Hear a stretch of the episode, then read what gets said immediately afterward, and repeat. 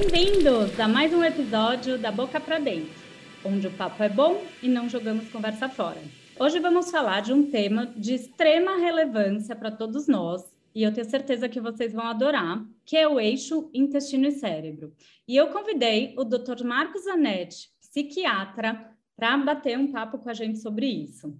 Falando um pouquinho do Dr. Marcos, ele é psiquiatra, atua bastante em prática clínica, mas sempre teve um pezinho lá na academia. Ele já fez pós-doc em transtornos psicóticos pela FM USP, coordenador do projeto Enigma, coordenador da pós-graduação do IEP no Sírio-Libanês, que é especialização em saúde mental, palestrante e muito mais. Obrigada, Marcos, por ter aceitado aqui meu convite. A gente estava batendo um papo antes aqui do podcast e eu sei que sua agenda é corrida e estou muito honrada de você estar aqui. Oi, Karina. Gina, é um grande prazer estar aqui. Eu agradeço o convite. Né? Aliás, estou adorando essa sua iniciativa desse podcast, aprendendo muito com ele também. E, sem dúvida, né, esse tema eixo intestino-cérebro, além de ser um tema quente, né, ele, ele não é quente à toa, ele é realmente muito importante. Quando a gente pensa ah, todas as condições aí de saúde mais prevalentes, que mais têm gerado problemas na população, é, se a gente for a fundo, a gente vai ver que o eixo intestino-cérebro ou alterações do eixo intestino-cérebro estão aí por trás de várias das condições mais prevalentes, com maior impacto na funcionalidade da população. Então, depressão, dor crônica, intestino irritável, claro, né, eventualmente até doenças neurodegenerativas, né, e algo que não é muito intuitivo para as pessoas. Não sei se você tem é, a mesma percepção. Mesmo colegas médicos né? Mesmo com o volume de publicações que a gente tem hoje, às vezes eu fico surpreso o quão cético alguns deles se mostram frente a esse conceito de eixo intestino-cérebro. Sem dúvida, é, parece que é uma coisa que fica ali no paper, mas na prática clínica, ainda mais a, a gente falando de psiquiatras, né? Fica longe né, da prática clínica. Antes da gente entrar no tema, eu sei que você tem vários projetos em andamento. Fala um pouquinho para o pessoal sobre seus projetos e daí a gente mergulha nesse tema.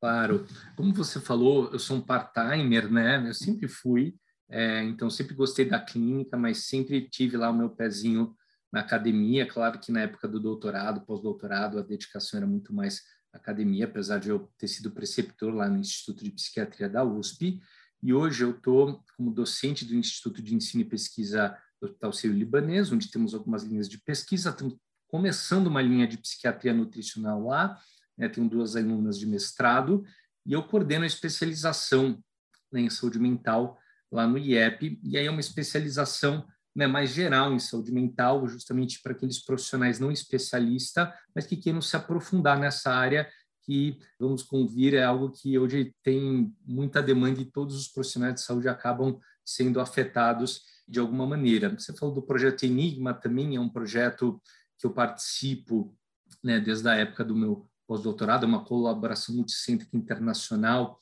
né, coordenada pelo professor Paul Thompson, e é uma grande honra poder participar, né? mas eu estou justamente mais é, recentemente fazendo essa translação né, para algo que está mais próximo da minha prática clínica, que é da psiquiatria nutricional. E temos agora também o congresso que eu estou é, organizando junto com alguns amigos, né, amigos seus também, é, que é o Gut Brain Congress, que é uma ideia de ser um congresso multiprofissional né, e juntar tanto nutricionistas, médicos de diferentes especialidades, então nutrólogos, psiquiatras, gastros, e justamente para discutir os avanços nesse tema do eixo intestino-cérebro. E como a gente falou, não para de sair publicações, né? É impressionante. Quando você digita em PubMed, não dá nem conta de ler tudo de tanto que sai. E eu acho que eu me assemelho muito com você nessa parte dessa angústia de trazer essa ciência para a prática, né? Porque microbiota, acho que muita gente fala, mas na hora que a gente vai colocar na prática, ainda falta um pouco de conhecimento e de tradução dessa ciência, né? Para a gente conseguir aplicar para os pacientes terem algum benefício com, com esses estudos. Concordo, né? Eu vejo dois grandes extremos tanto nos profissionais de saúde como nos próprios pacientes, no, nas pessoas não da área da saúde, né? Aqueles que se mostram né, totalmente céticos, né? Inclusive, assim, um colega meu me pediu para eu ajudar ele, ele queria escrever, ele está interessado, está justamente estudando eixo intestino-cérebro, psiquiatria nutricional, ele quis escrever um editorial da importância sobre isso, e ele submeteu por uma revista que ele é até do corpo editorial, e o editor, surpreendentemente, respondeu que não acreditava nisso. Assim. Fiquei chocado. Né? E, e, e, no outro extremo, né, tem aqueles é, colegas e, tem, e os pacientes estão muito empolgados e começam a usar, às vezes, probióticos, até se auto-prescrever probióticos de uma forma muito pouco conscienciosa, com uma expectativa um pouco irreal né, do quanto um probiótico isoladamente também vai, vai corrigir. Né? Eu vejo até colegas assim tomando preventivamente. Não, fui nos Estados Unidos, vi lá, esse probiótico parece bom na prateleira, né? Essa semana um amigo meu me mandou ah, esse probiótico é bom? Eu falei, é um produto bom. É, ele, ah, posso tomar? Eu falei, mas para que você quer tomar? Ah, sei lá, para prevenir. Prevenir o quê? Eu falei, Exato. probiótico não toma assim, não é assim que toma. Né? Mas Exato. realmente as pessoas têm essa, essa crença, né, de que um probiótico vai salvar ali o eixo intestino-cérebro e tudo.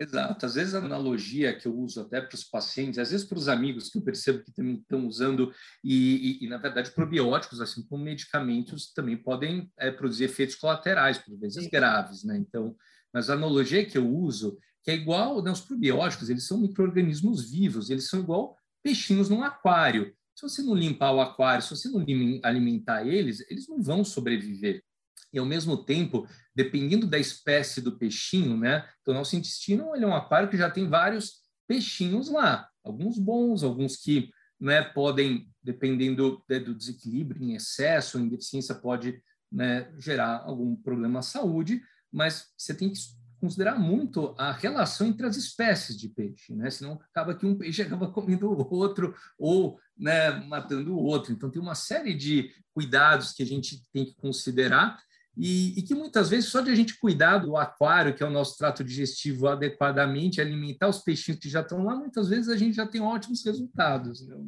Sem dúvida. Como você começou a entrar nessa área da microbiota e perceber a importância disso com os seus atendimentos? Como foi isso? É uma história bem interessante, acho que isso tem a ver um pouco com os meus interesses, e principalmente a minha clínica foi se estabelecendo, então eu sempre gostei na minha clínica, né, e sempre fui conhecido e referenciado por tratar casos graves, casos, né, transtornos mentais que a gente diz refratários, é, ou seja, que não respondem aos tratamentos habituais. E também por uma razão histórica da faculdade, na faculdade eu era muito estudioso e presente também na neurologia, fui presidente da Liga de Neurocirurgia, até hoje eu tenho muitos amigos nessa área, e com o tempo eles foram é, me referenciando muito casos de dor crônica, dores intratáveis. Eu também, em determinado momento, comecei a atuar no Hospital Geral, no Sírio-Libanês, coordeno uma equipe de interconsulta já há alguns anos, então é muito comum. Né? Lá no Sírio-Libanês, a gente trabalha muito com cuidados paliativos, psico-oncologia. Então, apesar de psiquiatra, né, o tratamento de dor, dores crônicas, fibromialgia, também dor visceral, intestino irritável, acaba que é muito presente na minha clínica. E quando a gente está diante de um paciente né, que não responde aos tratamentos habituais, o que a gente brinca, né, que ele não leu o guideline, a diretriz de tratamento, né, ele não aprendeu, a diretriz não se aplica a ele, a gente tem que né, tirar alguns coelhos da cartola. Isso me motivou a aprofundar o estudo da fisiologia, um estudo de metabolismo, e naturalmente eu fui esbarrando né, nessas novas publicações, na importância da microbiota e do eixo intestino-cérebro, né, tanto na fisiopatologia é, como mesmo no tratamento dos transtornos mentais e da dor crônica. E algumas condições, por exemplo, como fibromialgia, hoje, eu acho inconcebível você considerar tratar a fibromialgia, né, ou qualquer condição que esteja associada a uma inflamação, seja ela no corpo sistêmico ou cerebral, né, sem abordar o eixo intestino-cérebro. E isso também é algo que não é intuitivo para a maioria das pessoas, que a maior parte dos transtornos mentais, principalmente os transtornos mentais graves,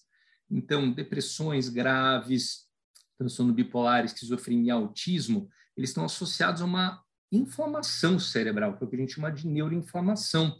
E o eixo intestino-cérebro, ele também tem uma importância muito grande em controlar né, a inflamação tanto no corpo como no cérebro. Né? Então, mesmo que, vamos colocar assim, que a alimentação e alterações do eixo intestino-cérebro não sejam a primeira causa de um determinado transtorno mental, alteração de comportamento, eles podem atuar como agravantes ou perpetuadores, né? levando muitas vezes ao que a gente chama de neuroprogressão, que é, na verdade, uma alteração mesmo cerebral, né? levando a prejuízo cognitivo e que essa neuroinflamação vai produzindo com o tempo. Vamos contextualizar para o pessoal que já ouviu muito falar, mas no fim não sabe direito o que é. O que, que é esse eixo intestino-cérebro, no fim? Pois é, ele evidentemente envolve o trato digestivo, né, o intestino e o cérebro, né, e as diferentes vias, que são várias e complexas vias de comunicação entre os dois. E eu acho que é importante enumerar aqui alguns princípios, né? O primeiro deles que o eixo intestino-cérebro, ele é uma via de mão dupla.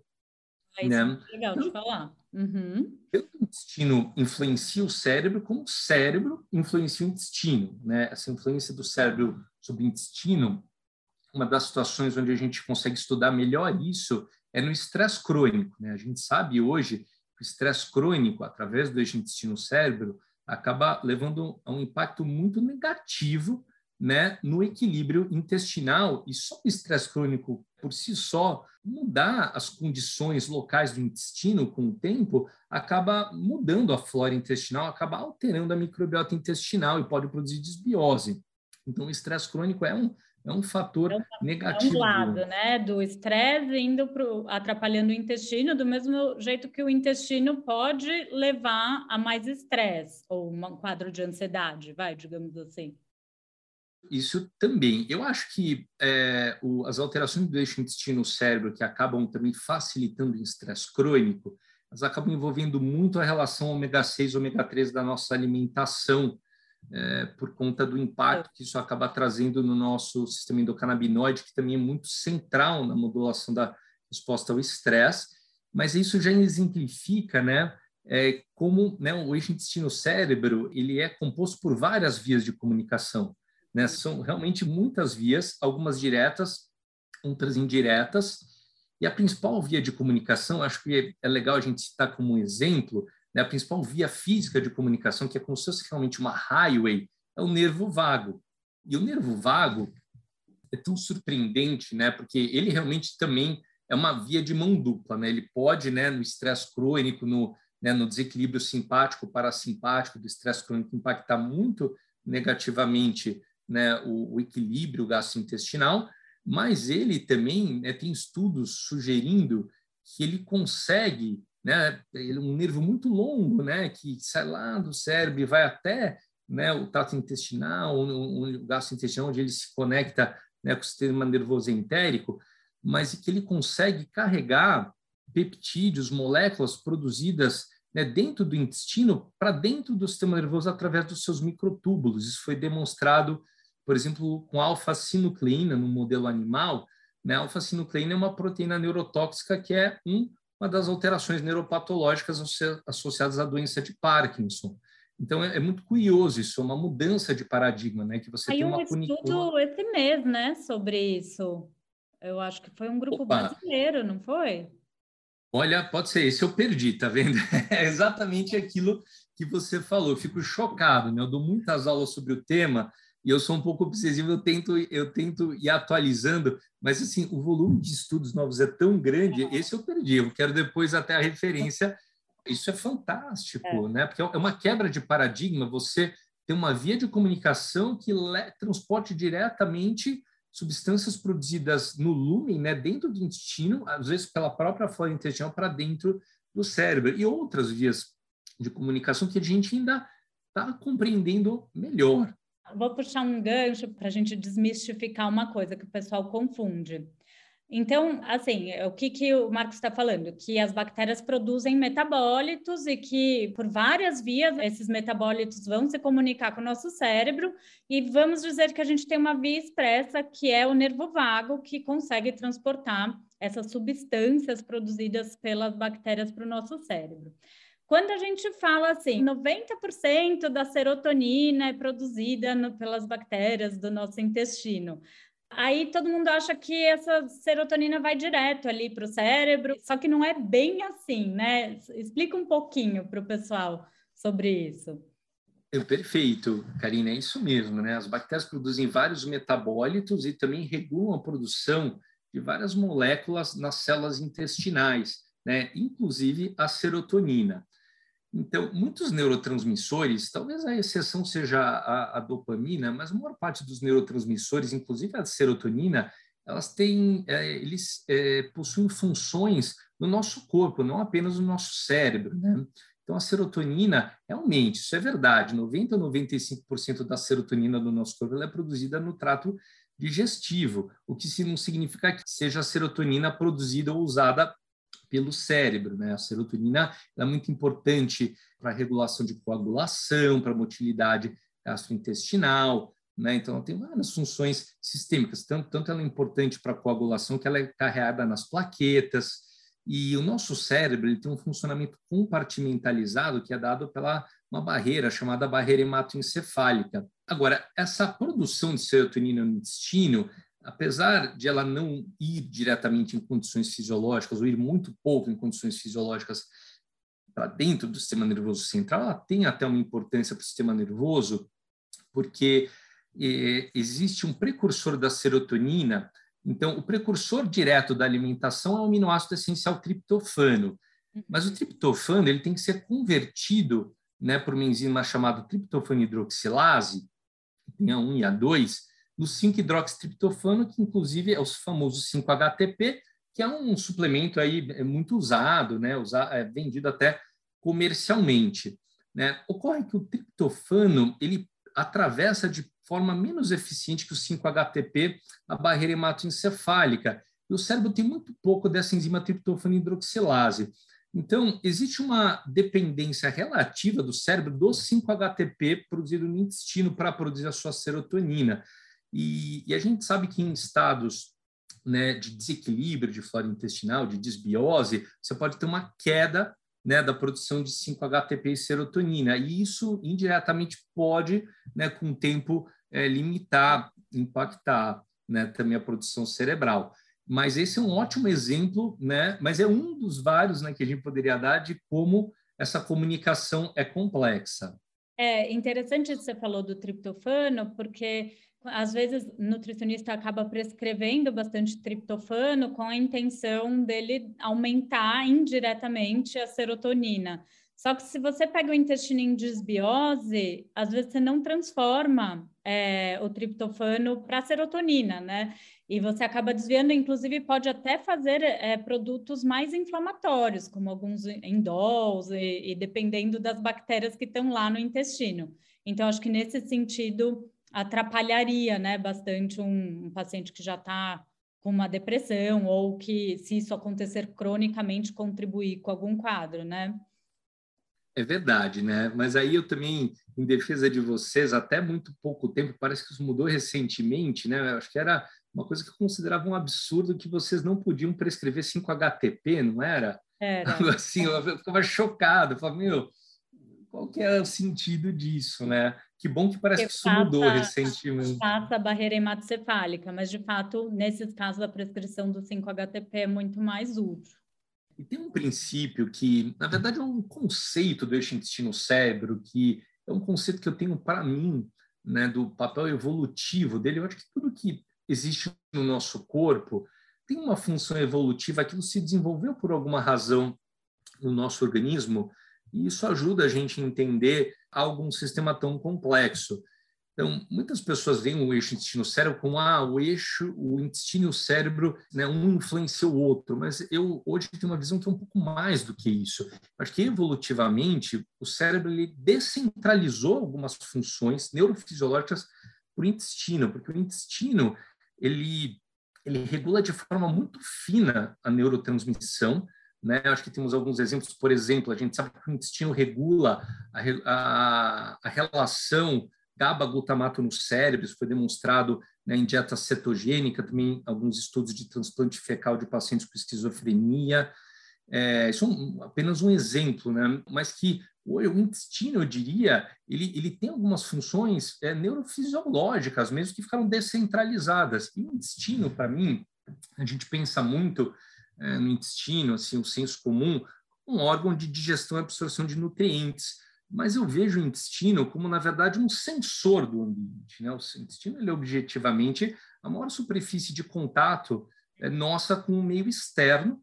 Né? Então, ele é um sensor de ambiente e ele sinaliza isso para o cérebro. Ele consegue identificar, através do que da nossa alimentação e eu diria até do nosso nível de atividade física, né, que ele sem, consegue sentir isso, né, se a gente está atravessando um momento de, de plenitude ou de, ou de privação, né, e isso modula de forma muito fina também a resposta ao estresse, como você disse, o, o nível de ansiedade. Então, evolutivamente, isso é muito elegante do nosso corpo.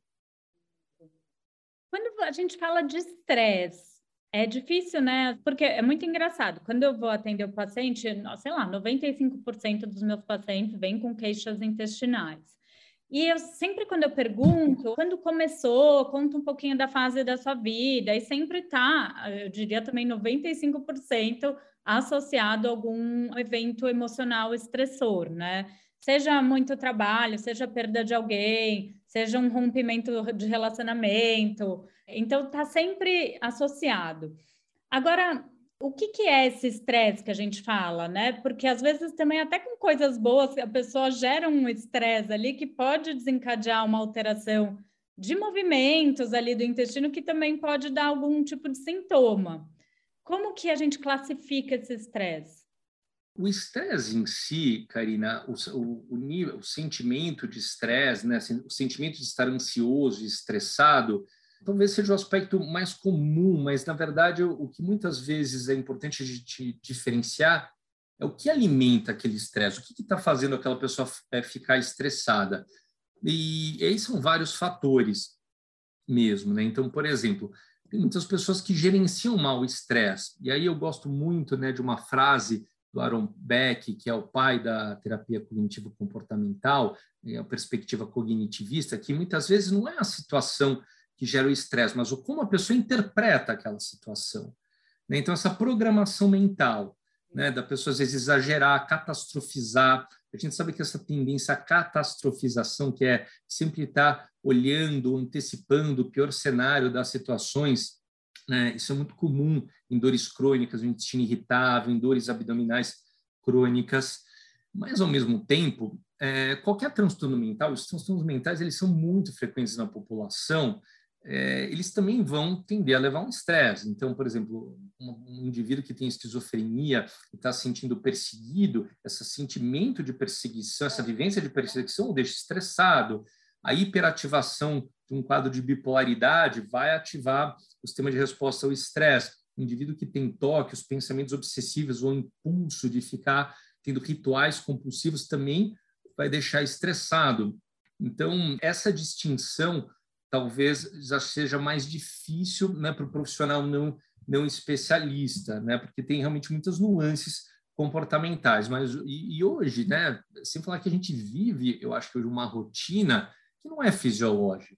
Vários fatores, né? Essa questão da tela, que assim, evolutivamente, o tempo que a gente fica frente a telas, é, né? É muito legal o podcast por conta é, disso. É nesse, nesse ponto que eu queria chegar é, a gente falou de condições mais extremas, né? Então, uma bipolaridade em crise, um, uma esquizofrenia, mas às vezes, sei lá, eu tô aqui, não tenho nenhuma dessas doenças, mas eu posso estar tá vivendo um estresse, seja pela rotina, pela, sei lá, várias coisas, e isso já afetaria o intestino. Com certeza. Então, por exemplo, vamos pegar o exemplo da depressão, que é uma das condições mais prevalentes na população, um dos maiores problemas de saúde pública é uma das maiores causas de incapacidade no mundo, né? A depressão, a gente pensa naquele conceito de herdabilidade genética, herdabilidade nos ajuda a estimar qual a proporção dos casos de determinada condição na população que se deve a fatores predominantemente genéticos. A herdabilidade genética da depressão é ao redor de 30% no mundo. Significa que é uma minoria dos casos de depressão que se devem a fatores predominantemente genéticos. E a depressão, ela é a via final comum do estresse crônico, né?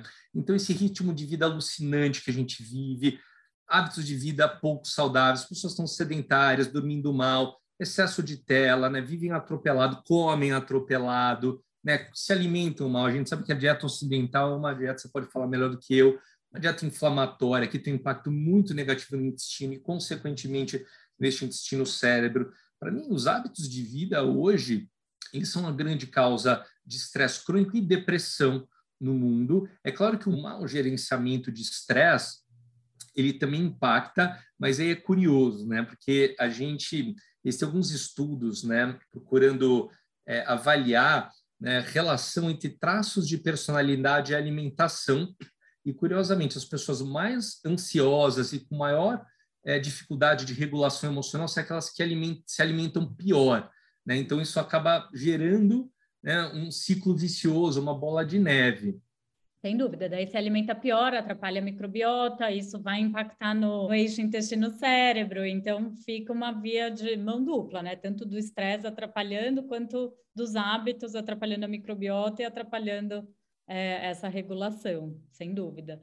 Mas, curiosamente, eu tenho muitos pacientes que já fizeram a virada de chave para uma alimentação saudável, uma vida teoricamente saudável, mas são estressados e têm muitas crises intestinais. Mas não necessariamente são daqueles que comem é, uma coisa mais carboidrato refinado e mais gordura. Eles comem bem até, que já tem essa conscientização. Mas se não tirar o estresse, também não adianta ter a melhor alimentação do mundo. Perfeito, né? eu concordo. Bom, recebo muito né, pacientes com esse perfil aqui, e é isso mesmo meus pacientes é, é, isso, se alimentando bem, até buscando né, atividade física, que é muito importante também para o eixo intestino-cérebro.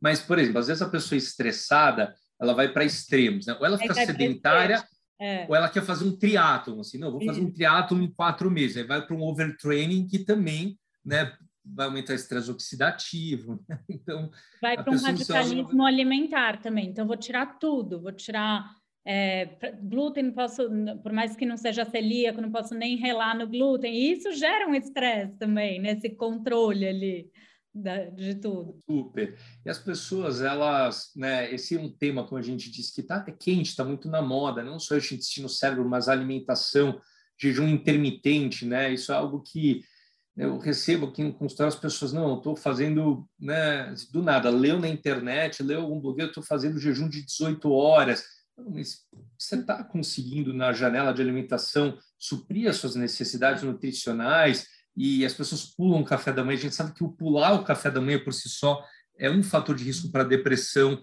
distúrbios cognitivos. Então, hoje também é isso, né? Ah, tem muita informação, as pessoas elas são muito bombardeadas né, por, por informações nem sempre de uma boa qualidade ou um embasamento científico. Isso além de contribuir para o estresse, né? é, também faz com que elas, às vezes, adotem medidas e não necessariamente vai as ajudar. Mas sabe uma coisa? A gente vive numa, num momento que você tem que ser produtivo, você tem que né, tá o tempo todo fazendo alguma coisa extraordinária, produzindo. Isso também gera um estresse, né? E a própria internet, redes sociais, vai gerando essa comparação e essa necessidade de você estar o tempo todo fazendo alguma coisa e daí também tem gente que não sabe ali o momento de parar, né? Então vou colocando muitas coisas em primeiro lugar e, e deixando a saúde, por mais que ache que está cuidando da saúde, só que não está. Exato. E aí, né, esse pragmatismo, no sentido de querer resolver uma forma um pouco, às vezes, mágica ou rápida de resolver, muitas vezes não dá conta né, de trabalhar regulação emocional, a dificuldade de gerenciamento de tarefas, de autorregulação emocional, e que está né, levando esse estresse crônico. E é muito comum isso, as pessoas vão lá, vem um aplicativo, assinam um aplicativo de meditação, aí chegam aqui, mas eu não consigo meditar, não consigo esvaziar a mente, né, porque né, calma, né? Está pulando etapas, né? assim como na alimentação, como na atividade física, esse radicalismo vai também num, em querer resolver o estresse de uma forma mágica e, e, e, nem sempre isso é possível, né? Você precisa é, uma mudança refletir. de mindset, né? É uma mudança de rota cerebral ali. dar um significado diferente para as situações que aparecem né, da vida. Exato. Tanto é, né? Eu estava até revisando esses dias por conta de aulas que eu vou dar, é, que assim, é, não é que isso é, vai ser suficiente por si só, mas de fato é, antidepressivos aliviam sintomaticamente o intestino irritável, pelo menos transitoriamente. Né?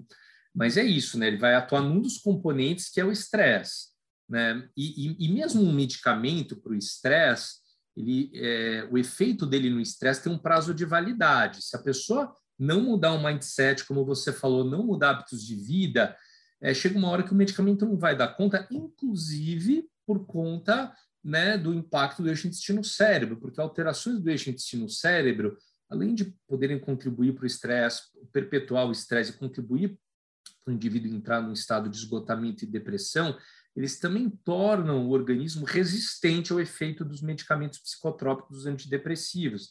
E aí que a gente vê que eles falam, ah, o remédio funcionou no início, mas depois né, voltei a piorar. Bom, mas procurou uma terapia, mudou a alimentação, começou a fazer atividade física, ah, não, não tive tempo. Quer dizer, a pessoa mantém aquela rotina.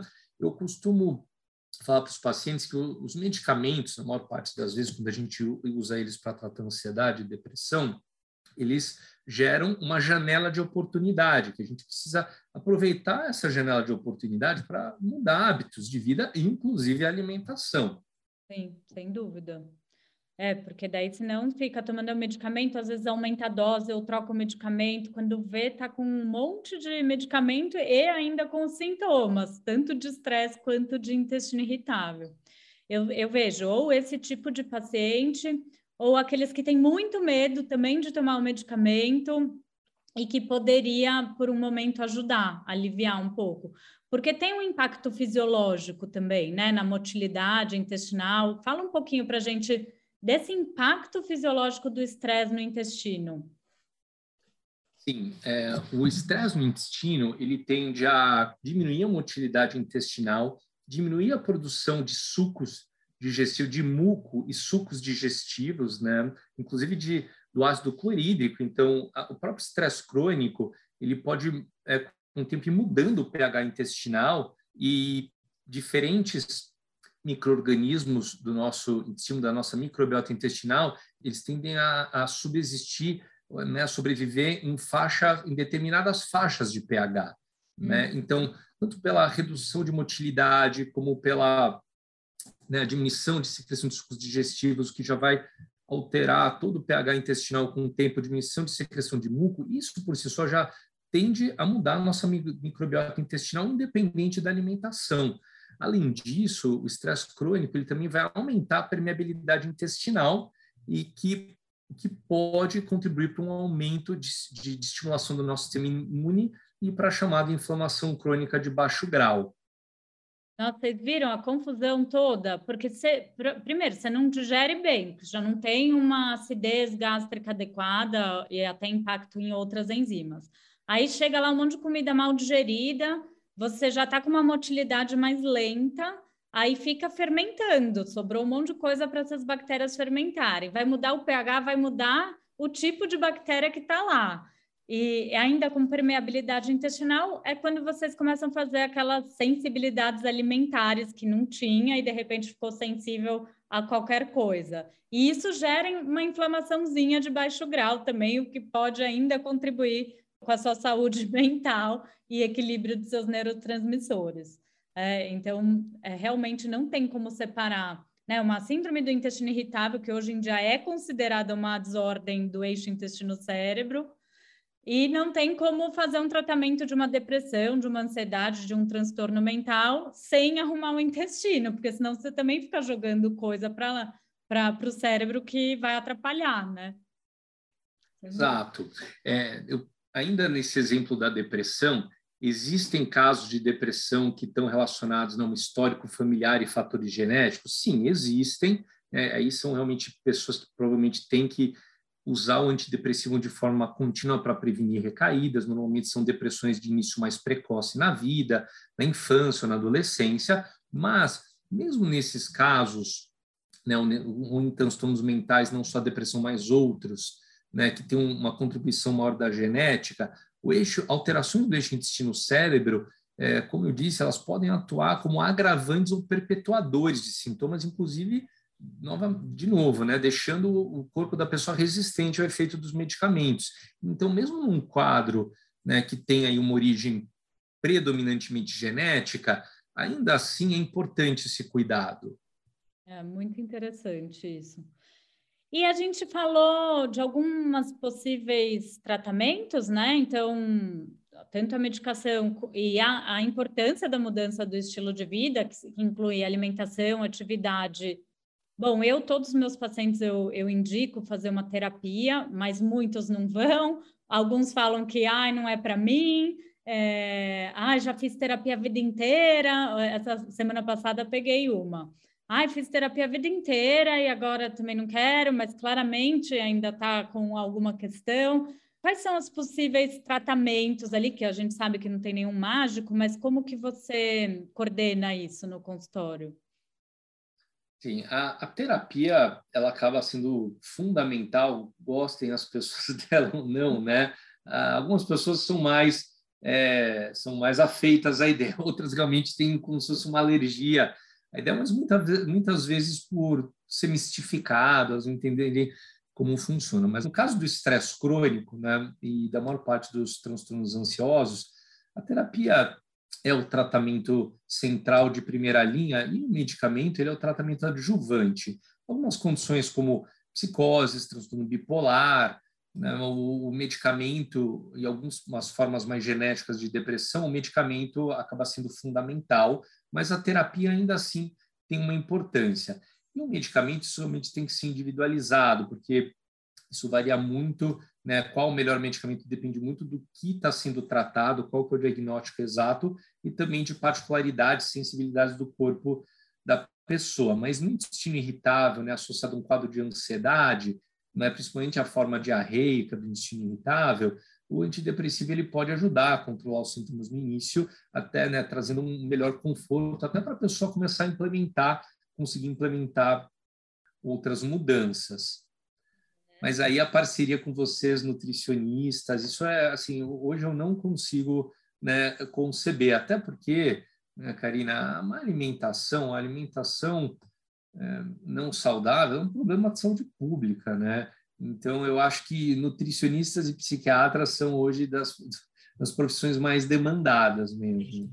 É, eu acho que a gente está vivendo um momento épico, né, de pós ou ainda pandemia, tudo que a gente passou nesses últimos dois anos, acho que deu uma estressada geral em todo mundo, né? Nossa, então, né? E aí, poxa, pandemia parece que está meio. Bom, o Brasil já vinha de uma crise econômica antes, né? Que já estava gerando um impacto, né? E vem a pandemia, aí está começando a melhorar a pandemia e vem guerra. Você fala, nossa, né? Tudo bem? economia que... de novo. Então. A economia de novo, apesar da guerra, né? Não está né, ainda bem afetando diretamente. Eu digo, né? Não estamos envolvidos na guerra diretamente, mas né, o preço dos alimentos, preço do combustível, quer dizer, toda uma reação em dominó que acaba nos afetando aqui no Brasil também, o mundo inteiro. Então, é um, é um, é um período histórico muito difícil para a população. Né? Antes até de tudo isso, o Brasil já tinha um índice maior de síndrome do intestino irritável. E eu sempre me questionei por quê. Você acha que o Brasil tem um nível de ansiedade e estresse maior? Não, não assim, os estudos populacionais epidemiológicos não, não, não corroboram isso. Temos também, quer dizer, é um problema de saúde pública aqui, como é no mundo, mas não que, que tenhamos uma, uma prevalência maior no Brasil do que outras partes do mundo.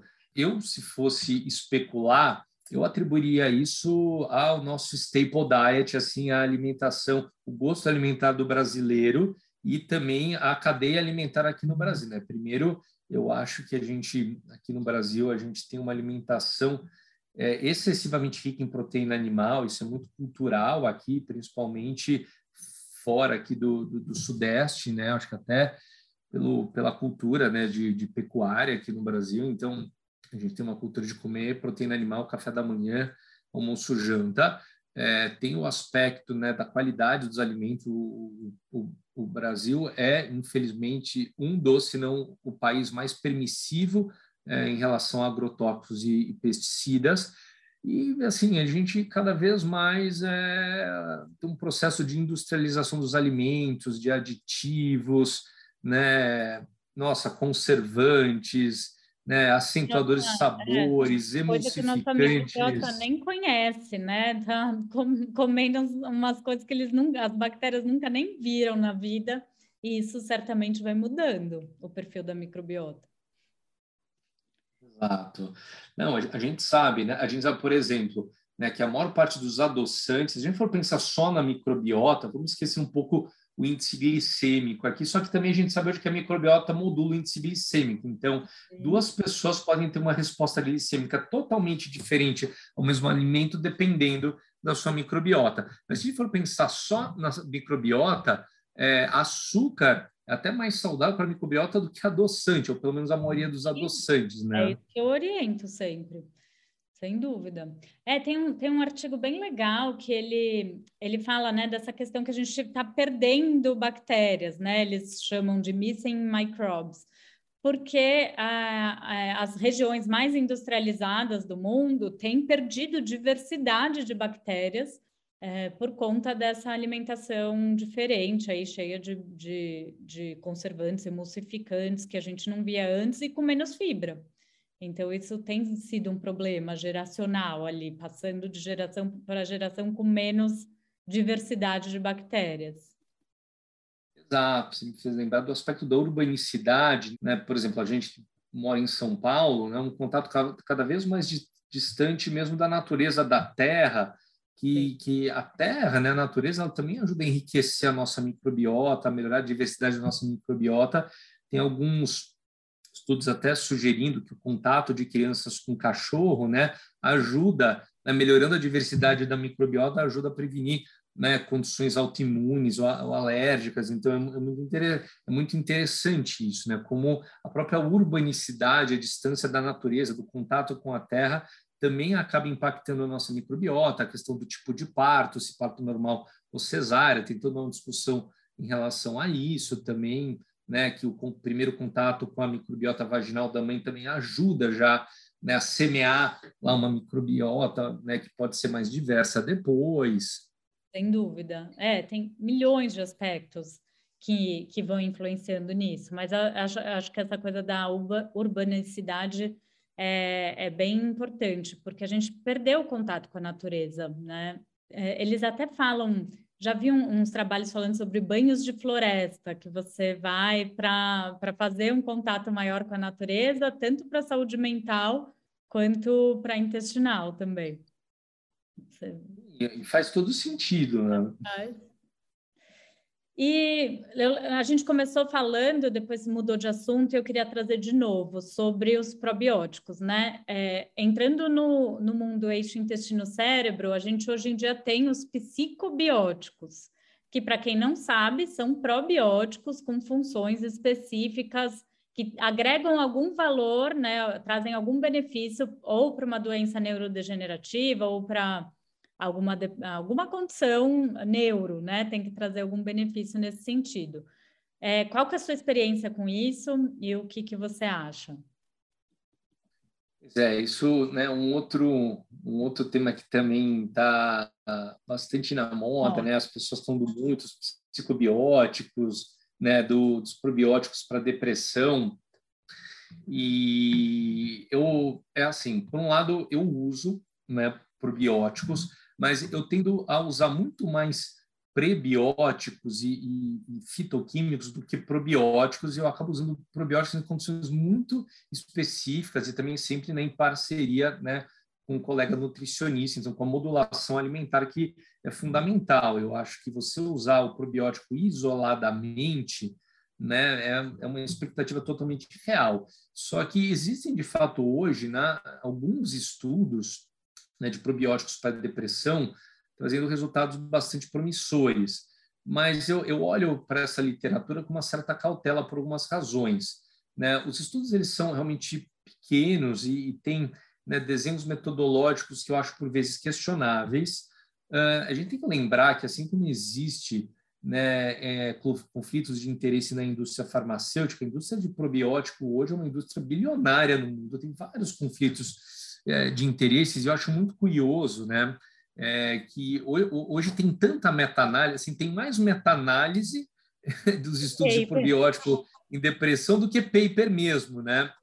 É curioso, porque você pega a meta-análise de dois papers, eu falo, mas até que eu sei que isso é possível metodologicamente, uma outra meta-análise lá que meta-analisou seis papers, se não me engano, cinco ou seis papers, dos quais só um, que era a menor amostra, uma amostra ínfima, era positivo, e esse resultado da amostra ínfima positivo puxou toda o resultado na meta-análise para positivo. E você fala, nossa, né? Então, eu, eu, é, eu olho com um pouco de cautela esses resultados e, ao mesmo tempo, eu acho que se fala muito pouco nas potenciais consequências né, do, do uso indiscriminado de probióticos. Né? Tem casos, eu já vi né, casos de SIBO, né, que é supercrescimento bacteriano induzidos por probiótico, tem relatos de acidose. É só Oi? fazer uma chamada, que tem um episódio sobre SIBO aqui no, no podcast que está bem legal com é. o doutor Cristiano Rude, para quem quiser saber mais. Isso. Ah, ouçam também que é, isso é um conceito que ainda as pessoas não, né, não compreendem e é muito importante. Mas então, o próprio uso indiscriminado é, ou inadequado do probiótico pode produzir SIBO. Tem relatos de acidose metabólica né, por uso é, de probióticos em crianças. É bem verdade que isso foi relatado principalmente em crianças com síndrome de intestino curto, mas é um risco. Né, o, os, os probióticos, aliás, uma das principais características dele, né, eles produzem ácido lático, né, e uma forma do uma dessas formas não é bem eliminada para o nosso organismo e pode se acumular em excesso, produzir um estado de acidose metabólica. Então, assim, tudo que mexe no nosso corpo, né, pode fazer bem, mas pode fazer mal também né? Mas é, eu não é que eu sou não sou contra o probiótico, como eu disse, eu uso, mas eu acho que o uso do probiótico, eu acredito que deveria ser muito mais pontual do que as pessoas muitas vezes prescrevem e muito mais selecionado. Eu acho que são poucos os casos que você precisa realmente lançar mão do probiótico. O principal fator modificável que modula a nossa microbiota intestinal e o eixo intestino-cérebro é a alimentação. Então, assim... É, são os vezes... pré-bióticos, né? As fibras, Exatamente. a diversidade da alimentação. É, é, muito confusa essa história de probiótico, porque quando eu abro caixinha no Instagram, é a primeira pergunta que vem. Ah, quero um probiótico para isso, quero um probiótico para aquilo. E os estudos são muito heterogêneos, então a gente não consegue ter um consenso nem de combinação, nem de tempo de uso e nem de dose. E daí fica essa loucura que cada um publica de um jeito, e daí vem essas meta-análises, e ah, então pode ser que funcione. Só que a gente não sabe aonde que a gente está pondo esse probiótico. Tem todo um contexto da microbiota de cada um, né? Então, ele vai ter uma interação com quem já está lá residente.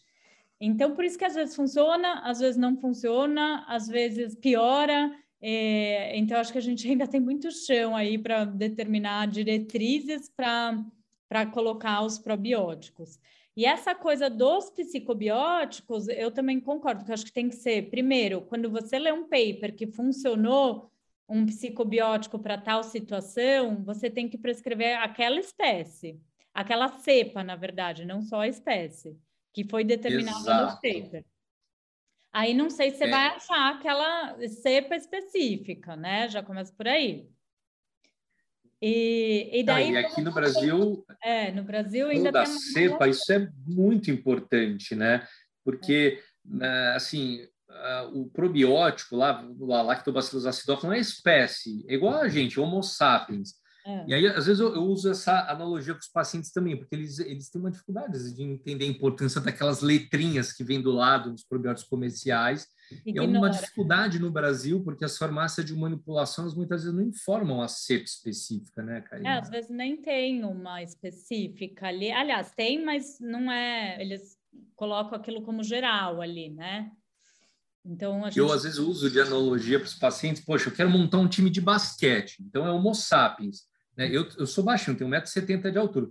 E aí você vai na farmácia de manipulação, manda um bando de homo sapiens aí. De repente eles mandam um bando de homo sapiens pigmeus. Enquanto eu estava imaginando os homo sapiens de dois metros de altura. Pois é, a questão da linhagem é isso, é uma espécie, só que né, você, quer, você quer um chihuahua ou você quer um, cane, um canecorso? O que, que você está precisando? É. Né? Então... Aí muda tudo. Então, assim, que eu já vi alguns papers, ah, então pra, o psicobiótico ajudou no sono, ou em alguma coisa que eles aplicam um questionário para ver ansiedade, mas são tantos fatores, igual a gente conversou aqui, que é difícil um só probiótico resolver essa questão, né? Um pouco controverso, mas esse próprio nome psicobiótico, eu não sei exatamente quem criou, talvez tenha sido com uma boa intenção, mas eu acho que, que hoje ele é usado de uma forma muito para marketing também. Acho que tem um, né? comercial, acho que precisa ter um cuidado com isso também. É, é sem dúvida. É. E então acho que toda aquela mudança de estilo de vida, terapia, alimentação, atividade, a gente minimamente tentar, né? Eu falo isso para os pacientes, tentar organizar seu dia com o tempo. Mas é muito engraçado que as próprias pessoas não respeitam, não acham normal a gente descansar. Ontem eu fiz uns stories, ai, acabei o consultório cedo não tenho aula para dar, vou assistir uma série. Nossa, o que choveu de inbox falando, ah, então você podia ter me encaixado na agenda e, e reclamando assim. Eu falei, nossa, nunca me arrependi tanto de ter postado um tempo livre. Tipo, isso não é respeitado, né? Assim, na, na sociedade mesmo. É difícil a gente se organizar para ficar minimamente equilibrado. Não, exatamente, não é, não é respeitado, e eu acho que isso, né, tem relação com o tema da nossa live que entra na questão do estresse crônico, né? É, é, claro que às vezes tem essa, esse aspecto do paciente de se sentir preterido ou se sentir, poxa, o profissional não está se dedicando o suficiente, mas tem algo que o paciente não se percebe, que é você querer um, um profissional em boas condições para te atender. É. Tipo assim, quando os pacientes mandam por WhatsApp, sabe, resultado de exames que não são nada urgentes, claro, urgente é uma coisa diferente. É mas o resultado dizendo por WhatsApp sábado à noite. Você está no cinema, você está num jantar, assim, o WhatsApp, aquilo vai descendo, você perde. E, então, assim, mas você quer realmente que os seus resultados de exame sejam analisados numa condição não ideal, no momento não ideal? Você, você quer falar com o paciente? Você pode passar, comer bola ali, porque você não está no momento presente, que é um dos, da, das condições para você não ter muito estresse, né? Então. Exatamente. Um exemplo bom, uma vez um paciente me mandou, né? E ele falou: olha, o colesterol está aumentado, nunca teve. Eu falei: olha, a gente tem uma consulta, sabe? Aqui, o mundo não sabe, eu tinha uma consulta naquela semana. Eu falei, vamos sentar e conversar melhor na consulta. Se eu for responder no sábado, assim, às vezes até rápido, ah, toma uma estatina. É. Eu sentei eu vi que ele estava tomando por conta própria um ômega 3 de péssima qualidade, que aumenta a colesterol. A gente sabe que aumenta a colesterol. Então, se não tivesse sentado com calma, feito uma anamnese, o que você está fazendo, o que você está tomando, é. né?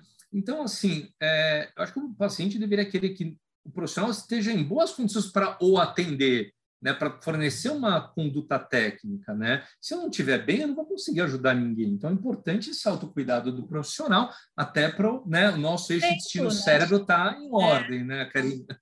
Exato, e para a gente ser um exemplo do que a gente recomenda, né? Para a gente praticar junto, né? Senão só recomendar também é fácil. Exatamente. Pra... Eu, eu sempre termino o, pod... o nosso bate-papo com uma pergunta. É, e eu queria saber o que, que é saúde para você? O que, que você considera saúde? Poxa, não estava esperando essa pergunta. Por incrível que pareça, é difícil é... responder, né? É, então, existem vários conceitos de saúde, mas eu gosto muito do conceito dos sistemas complexos, que é a capacidade de adaptação e de variabilidade dos sistemas. Então, é, um sistema com saúde é um sistema que ele tem uma capacidade de se adaptar às situações e, e por isso superar adversidades né? A gente sabe que quanto mais estático, quanto menos variável, quanto mais repetitivo, mais monótono um sistema, isso a gente pode conceitualizar até do ponto de vista de saúde mental, né? A pessoa que tem um adoecimento mental, qualquer que seja, ela tem uma restrição de repertório existencial, ela fica repetitiva, ela fica em si mesmada, ela perde essa capacidade né, de variabilidade mesmo do comportamento e de adaptação as novas situações. Então, para mim, saúde é isso, é o nosso organismo conseguir se adaptar às adversidades e novas situações que se apresentam. Nossa, eu adorei essa, essa resposta, acho que faz todo sentido.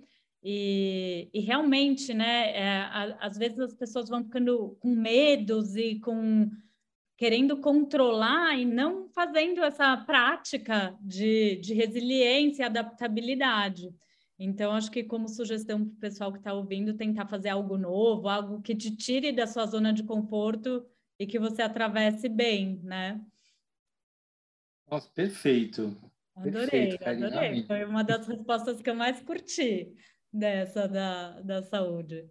E daí, só para terminar, tem uma frase que eu sempre ponho nas minhas aulas de eixo intestino-cérebro, que eu gosto bastante, que é o intestino não é Las Vegas, o que acontece no intestino não fica somente no intestino.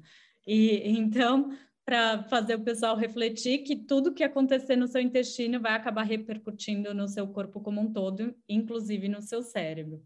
É, para nós nutricionistas, assim, é muito legal ter profissionais como você trabalhando nessa, nessa parte tão importante né, na psiquiatria e tendo atenção à alimentação e, e à microbiota é, é realmente um sonho ver profissionais assim inspirando outros. Então, continue aí com seu trabalho, que eu tenho certeza que é muito relevante não só para os pacientes, mas como para os outros profissionais da saúde também. Poxa, eu fico lisonjeado. Muito obrigado mesmo. Foi um prazer participar. Aliás, adorei essa frase, né? Vou começar até a usar para os pacientes. Adorei que, né? Nosso destino não é Las Vegas. Ótimo. Obrigada, Marcos. Então, pessoal, vou deixar o Instagram do Dr. Marcos aqui na descrição do podcast. Depois vocês vão lá. Ele também é bem ativo, faz bastante live, postagens. Daí vocês acompanham o trabalho dele por lá. E até o próximo episódio. Obrigada, Dr. Marcos. Karina. Um abraço a todos.